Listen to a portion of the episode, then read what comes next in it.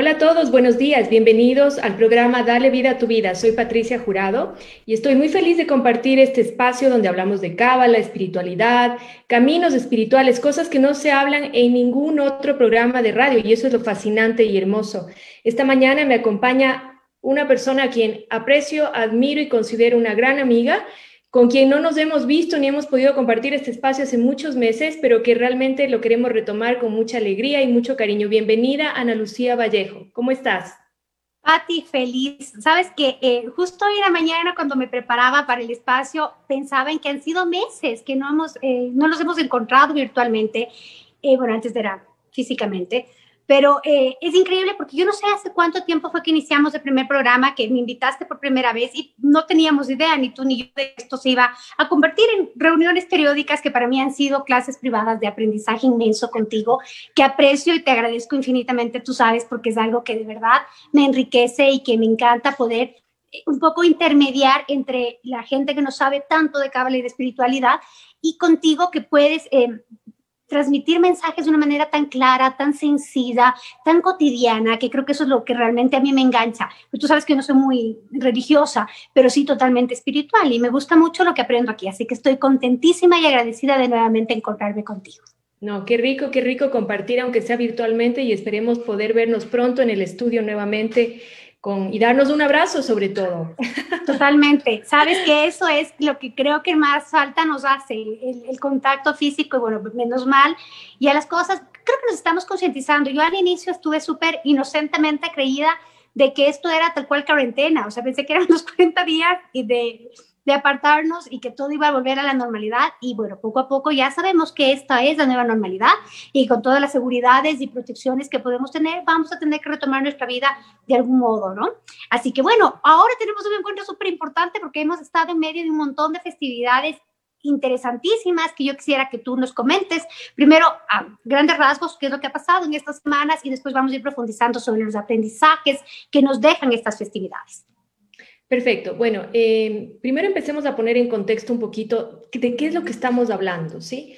En Kabbalah tenemos una herramienta maravillosa que es el calendario hebreo que usamos en Kabbalah. Y antes de asociarlo con una, un pueblo, una religión, un origen, tenemos que saber que el significado de la palabra hebreo es el que está el, del otro lado del río, el que camina, el que trasciende, el que avanza por la vida.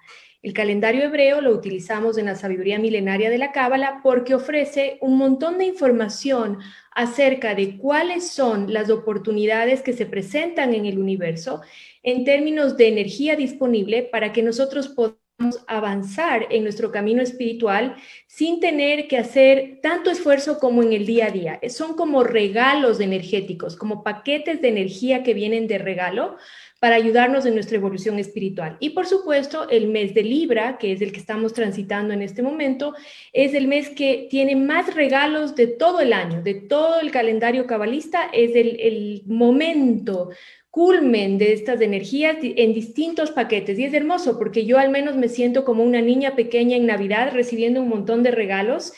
Y, y, sé que la analogía puede ser contradictoria, pero es como me siento. Realmente cada semana es una oportunidad. Vamos entonces desde el inicio. ¿Cuándo empiezan estas festividades que se dan justamente en el mes de Libra, como tú mencionas, y qué importancia tienen cada una? Vamos desde la primera, que es Rosh Hashanah, ¿verdad? Sí, empezamos con Rosh Hashanah, que traducido quiere decir cabeza del año, y desde la perspectiva de la conciencia espiritual de un estudiante de Cábala, tiene que ver con simplemente empezar a reescribir en mi conciencia en mi entendimiento del universo, de mi proceso de vida, del proceso de vida de toda la humanidad y de quienes me rodean, desde un nuevo lugar, desde una nueva visión. Es como un reset de conciencia que lo, que lo que nos permite es como descargar, hablando en términos tecnológicos, nuevas aplicaciones y nuevos como iOS, el sistema de iPhone, para que estemos actualizados con lo que está ocurriendo, para que podamos enfrentar los desafíos y trascenderlos con mayor agilidad, tal cual cuando uno baja una aplicación en tu teléfono, que si no la baja se queda como atorado, como lento. De la misma manera, en Rosh bajamos esta nueva forma de ver el mundo, de vernos a nosotros mismos, de escribirnos en el libro de la vida, como se lo conoce en Cábala, de una nueva forma, de tal manera que nos alineamos con esa nueva energía y empezamos a fluir de una mejor forma. Eso es, en resumida cuenta, Rosh Hashanah. Ahora, tengo una pregunta respecto a eso porque acabas de mencionar una cosa muy interesante. Estamos viviendo un reseteo y como un nuevo inicio, después de todas las circunstancias que hemos vivido y que seguimos atravesando, porque son, creo que una prueba muy importante para la humanidad. ¿De qué manera tú crees que esta influencia de esta energía que está disponible puede ayudarnos a resurgir o a salir de este, de este estado, sí de nerviosismo, porque es em, sin duda doloroso lo que muchísimas personas han tenido que vivir. Hay pérdidas de seres queridos. Eh, muchas personas han visto afectada su salud, que si bien han podido superar la pandemia, definitivamente de todas maneras tienen afectaciones que ni siquiera sabemos todavía qué repercusión tendrá a largo plazo. Entonces, eh, y bueno, eh, hemos visto desafíos en salud, en lo económico, en lo familiar, porque la convivencia permanente, es decir, en todos los ámbitos de nuestra vida, hemos sido puestos a prueba. Y esto no es casual, porque sabemos que en la vida nada es casualidad. ¿De qué manera tú crees que esta energía que trae Rosh Hashanah nos puede permitir retomar este, este espacio que estamos viviendo de un modo distinto? Creo que la clave de todo lo que tú me estás diciendo en este momento es entender esto como lo que es una prueba, es un test para saber hasta dónde estamos dispuestos nosotros a reordenar nuestras prioridades, a poner nuestra familia primero, nuestros afectos primero, por encima de cualquier cosa, nuestro bienestar físico de salud, a de nuestro sustento más responsables. Es un test para comprobar si estamos listos realmente para recibir nuevos niveles de conexión amorosa, nuevos niveles de entendimiento de cómo manejar nuestra salud, de la importancia de la alimentación, de la importancia de los afectos, de la importancia de respirar aire puro. Bueno, Patti, se nos interrumpió un poquito. Retomemos lo que estabas mencionando. Es un regalo que estamos viviendo porque es una oportunidad de resetear nuestra mente, de resetear nuestra forma de ver la vida. Y nos estabas comentando entonces... Eh, de qué modo esta pandemia, que tiene más un origen sonótico, nos hace reflexionar y tomar de manera más consciente nuestro transitar por este mundo. Así que bueno, continúa, por favor. Sí, lo que estaba diciendo era que para todos nosotros ya empezamos a ver los regalos de este tiempo, de la pandemia y de todo lo que hemos transitado, a pesar del dolor, a pesar de la ansiedad, a pesar de la preocupación que todos tenemos en distintas áreas, sí podemos ver que estamos mucho más conscientes de nuestro cuerpo, de cómo manejamos eh, la higiene de nuestro cuerpo, de los alimentos, de la calidad de los alimentos, de un montón de cosas que antes las dábamos por hecho y simplemente estaban y las dejábamos pasar hemos sido mucho más eh, aterrizados y hemos estado mucho más presentes en nuestros afectos, en nuestra salud, en el manejo de nuestro sustento y de nuestros recursos económicos, que antes comprábamos por comprar y era una cosa tras otra, un gasto tras otro de una manera muy reactiva. Muchas veces de cosas que ahora nos dimos cuenta que no son necesarias, porque ya no nos hemos comprado ni una blusa, porque ya, casi ni salimos, ¿me entiendes? Entonces ya no hay una joyita, ya, hay una, ya no hay una cartera y efectivamente lo que hemos priorizado es alimentos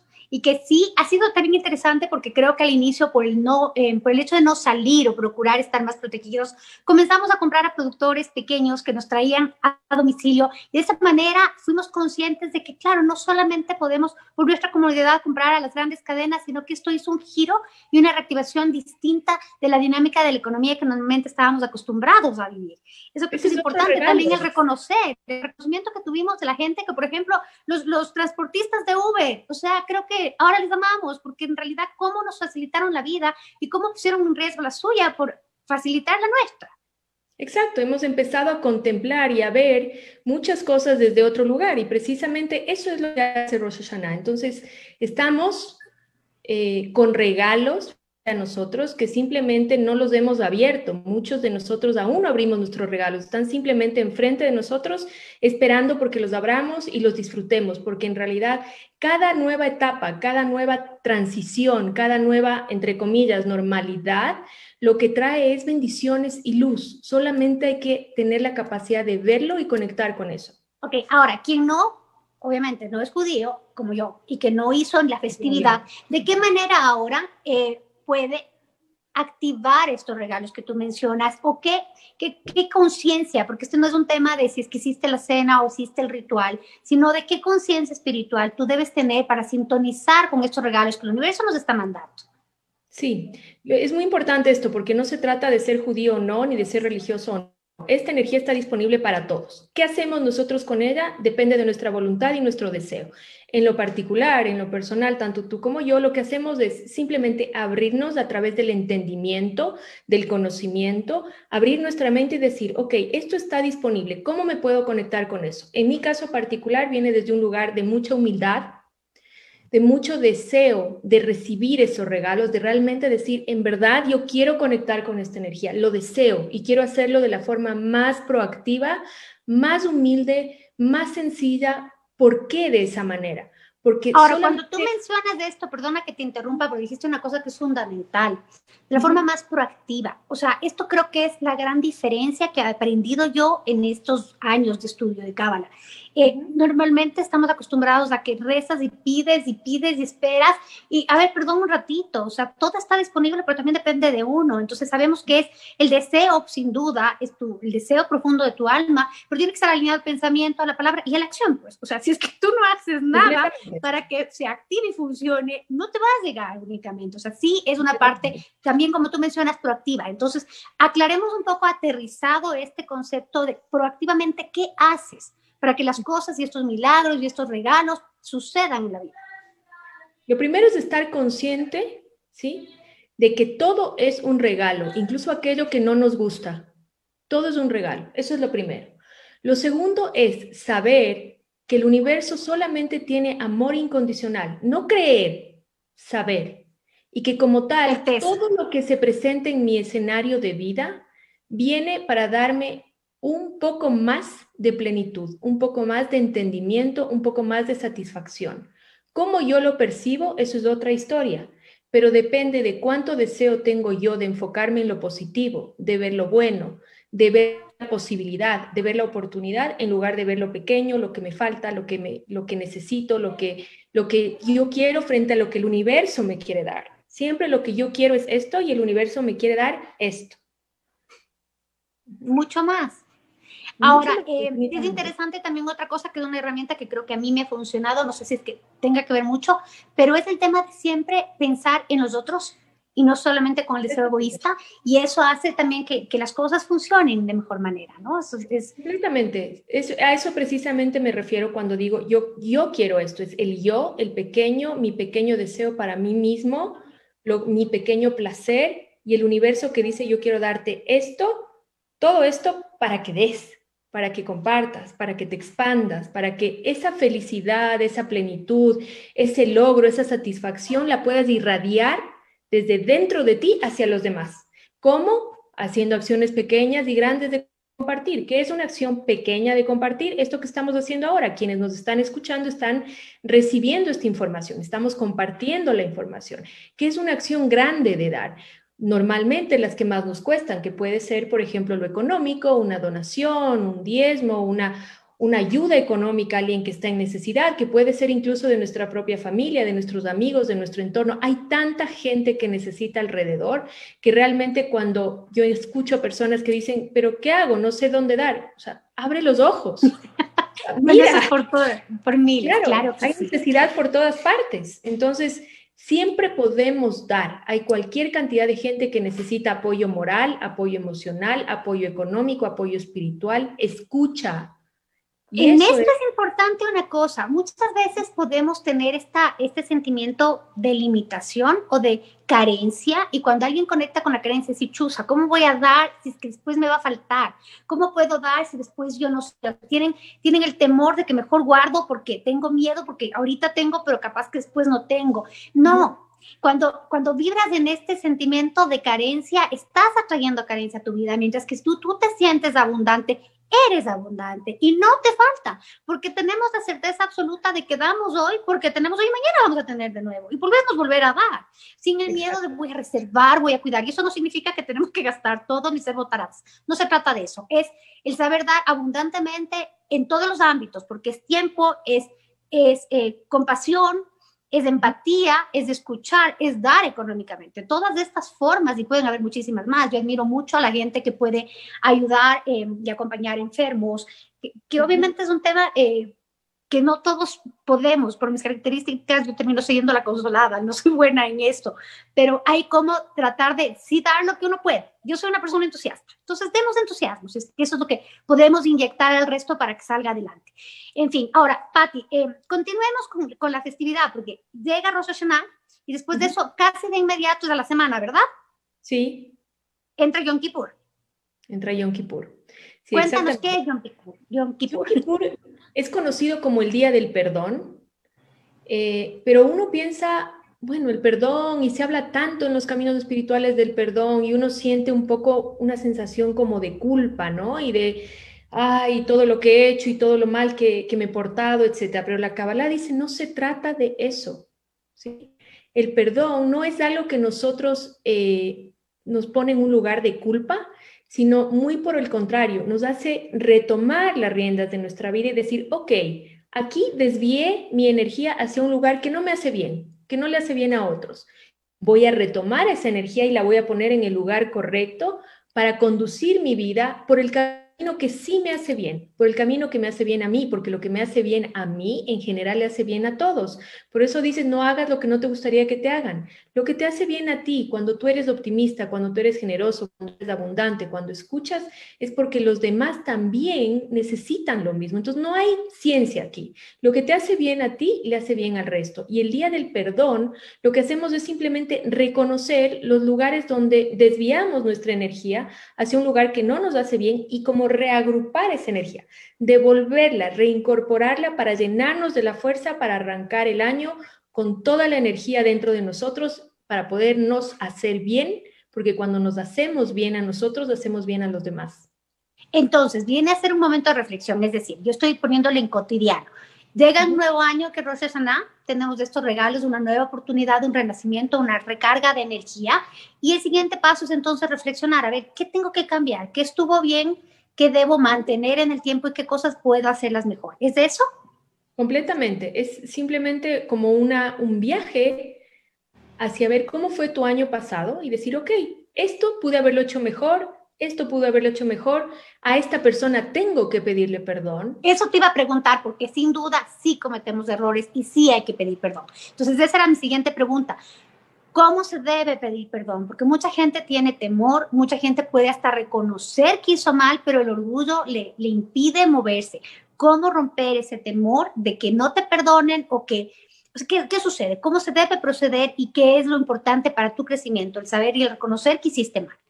Lo primero es reconocer que cuando uno tiene que pedir perdón, lo primero es que viene de un lugar de humildad, donde hay un reconocimiento de que en verdad hay algo que enmendar, porque el principal obstáculo para pedir perdón es el orgullo, es decir, negar que yo me equivoqué, negar que pude haberlo hecho mejor y echarle la culpa al otro. Y justificar. claro, justificar. Humildad para reconocer, luego tener el coraje, la valentía de acercarse y decir, lo siento, pude haberlo hecho mejor. Y lo tercero es no caer en la sensación de culpa, porque la culpa muchas veces también nos limita a pedir perdón. Lo que hay que comprender es que en el universo funciona la ley de causa y efecto y que lo que una persona tenga que atravesar, que le tenga que pasar, va a pasarle de todas maneras, a través mío o a través de otro. Lo importante aquí es preguntarse por qué fue a través mío y cómo yo puedo subsanar esa sensación que causa en el otro? ¿Cómo puedo... Y en esta cosa, eh, permíteme una cosa, así como a la otra persona le debía suceder eso y yo fui el vehículo de generarle ese malestar, ese dolor, ese mal, eh, nosotros también teníamos que hacer eso por algo. Entonces creo que es importante el perdón no solamente hacia los otros, sino hacia nosotros mismos, entendiendo que era una vivencia que aunque haya sido mala y aunque reconozcamos que hicimos mal, era algo que debíamos atravesar y el ejercicio de pedir perdón era algo que debíamos atravesar. El ejercicio de humildad y de pedir perdón es algo que debíamos atravesar sin ninguna duda. Y ah, tú dijiste algo muy importante y es que yo no puedo perdonar a nadie si no me he perdonado a mí mismo. Si yo estoy todo el tiempo sufriendo por lo que hice, por lo que no hice, por lo que dije y por lo que no dije, es imposible que pueda salir a pedir perdón o pedir perdón a otros, ¿sí? O sea, o que otros me perdonen. Yo no puedo recibir nada que no me doy primero a mí mismo.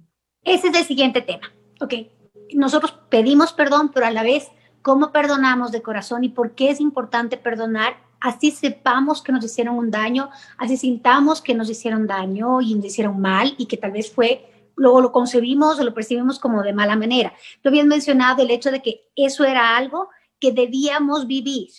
Y tal vez la persona solo fue el vehículo, fue el mensajero, y tal vez el, no tomarlo personal nos pueda ayudar, pero ¿cómo podemos sí sentir este alivio de un perdón legítimo que nos permita crecer?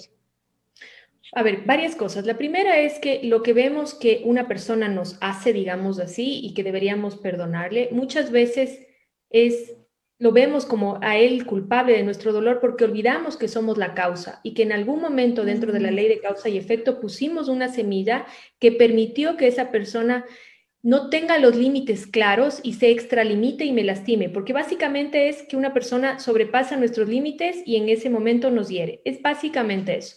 Lo primero eso. Lo segundo es que esto puede venir de una semilla en una vida pasada, no necesariamente tiene que ser ahora, pero ya sabemos que en este mundo físico estamos velados, no tenemos un velo para poder ver realmente lo que ocurrió en vidas pasadas.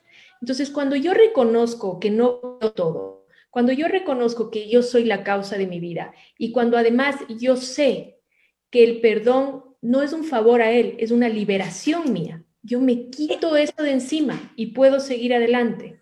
Hay pruebas inmensas que le tiene que pasar a gente que son realmente cosas que no, puede imaginarse, lo duras, lo trágicas, espantosas. Y claro, e, este entendimiento que tú dices de que tal vez no fue algo que yo causé en esta vida, pero puede haber sido una vida pasada y que es algo que yo tenía que vivir, creo que puede ser útil el no buscarle tanto el, el, el, el origen, sino simplemente perdonar legítimamente sin tener que sufrir porque a mí, porque a mí, porque a mí, sino pasar al perdón y a la, a la sanación, porque al, al, inicio finalmente tienes que perdonar para poder sanar una herida muy grande. Tienes que quedarte con el aprendizaje porque ocurrió para que aprendas y al mismo tiempo tienes que dejar ir el dolor, porque lo que te tiene atado, lo que no te permite perdonar es el dolor. Cuando tú reconoces que el dolor es un maestro, entonces recibiste el aprendizaje y es hora de que el maestro se vaya y lo dejas ir el aprendizaje se queda contigo, el maestro se fue. Y de esa manera es como podemos ir avanzando en nuestro camino espiritual. Nos quedan dos minutos de este programa, Ana Lucía. ¡Ay, nos falta La última pregunta de este programa y si quieres continuamos en el próximo con, con los temas que, que vienen a continuación en el mes de Libra como tú creas, porque sí pienso que vamos a extendernos más de dos minutos conversando el tema, así que podemos hacer una segunda parte de este programa. Ahora, pues solamente damos un resumen chiquitito de la energía, que si acaso alguien se conectó al final, para que sepamos cómo aprovechar estos dos momentos y continuamos en el siguiente programa. Sí, bueno, el primero es saber que en, Libra están las ventanas cósmicas más importantes, los regalos más grandes. ¿Qué quiere decir los regalos más grandes? Un reseteo de conciencia donde puedo percibir el mundo de una nueva manera, donde mi vida va a cambiar de acuerdo a lo que yo entienda del universo y de mi propio proceso, del proceso de los demás. Rosh Hashanah, Yom Kippur, la necesidad de tomar el control de mi vida sabiendo que soy la causa y nunca el efecto, y siendo mi mejor versión en todo momento y en toda circunstancia. Y ahora vamos a ir pasando a lo que es Sukkot y, y Simchat Torah y Oshana Rabbah y todo lo demás que hay en Libra. Pero en términos generales, el mes de Libra se caracteriza por la balanza. Entonces, ¿cómo es una balanza? Nos va a indicar si vamos para un lado o para el otro. Tratemos de mantener el equilibrio para tener un año maravilloso. Gracias, Patti. Continuamos gracias, entonces. Lucía, y gracias a todos quienes nos escucharon. Nos vemos en el siguiente programa.